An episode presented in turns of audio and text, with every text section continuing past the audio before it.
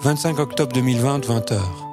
Dans la presse aujourd'hui, le personnel hospitalier affichait son ras-le-bol face à l'attitude des gens, à savoir leur manque de volonté à appliquer strictement les gestes barrières. Je ne voulais pas tout voir en noir, mais l'idée d'un port de masque généralisé en dehors du cercle familial semblerait une excellente idée, vu que les préférences individuelles des individus l'emportaient toujours sur le bien-être collectif. Ou simplement accepter le fait que notre passage sur Terre était éphémère. Ne fais pas le bal ou l'ours, protège-toi et protège les autres.